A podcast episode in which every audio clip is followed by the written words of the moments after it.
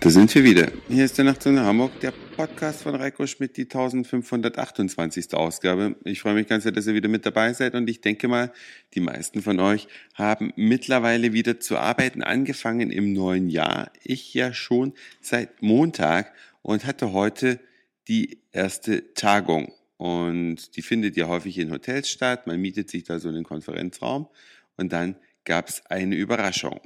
Was kann man heute alles CO2-neutral erleben.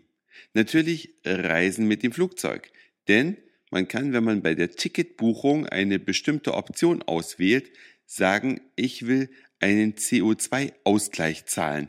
Das heißt, man bezahlt ein bisschen Geld und schon fliegt man CO2-neutral. Man kann CO2-neutral wohnen und man kann auch CO2-neutral ein Meeting stattfinden lassen. Und zwar im NH-Hotel in Hamburg gibt es das. Das nennt sich dann einfach Eco-Meeting. Jetzt habe ich hier irgendwas geklickt auf meinem Computer, was ich nicht wollte. Nicht, dass ich nochmal von vorne anfangen muss. Nee, passt alles noch, oder? Läuft das noch? Ja.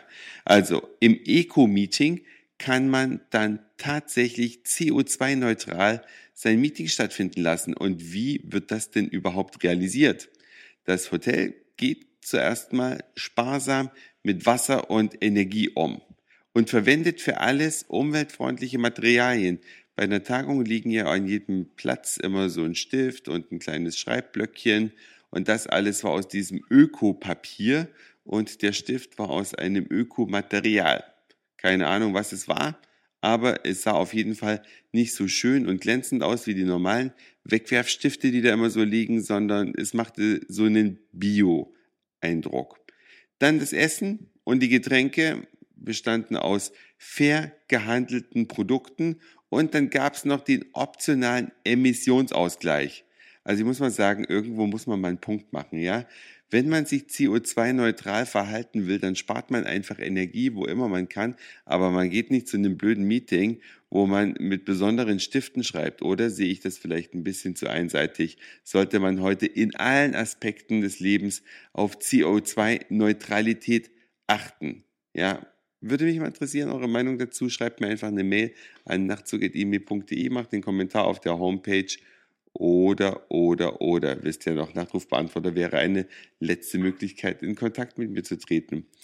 Das zweite große Thema des Tages und nicht nur dieses, sondern auch der vergangenen Tage ist unser, und jetzt weiß ich schon gar nicht mehr, wie man sagen soll.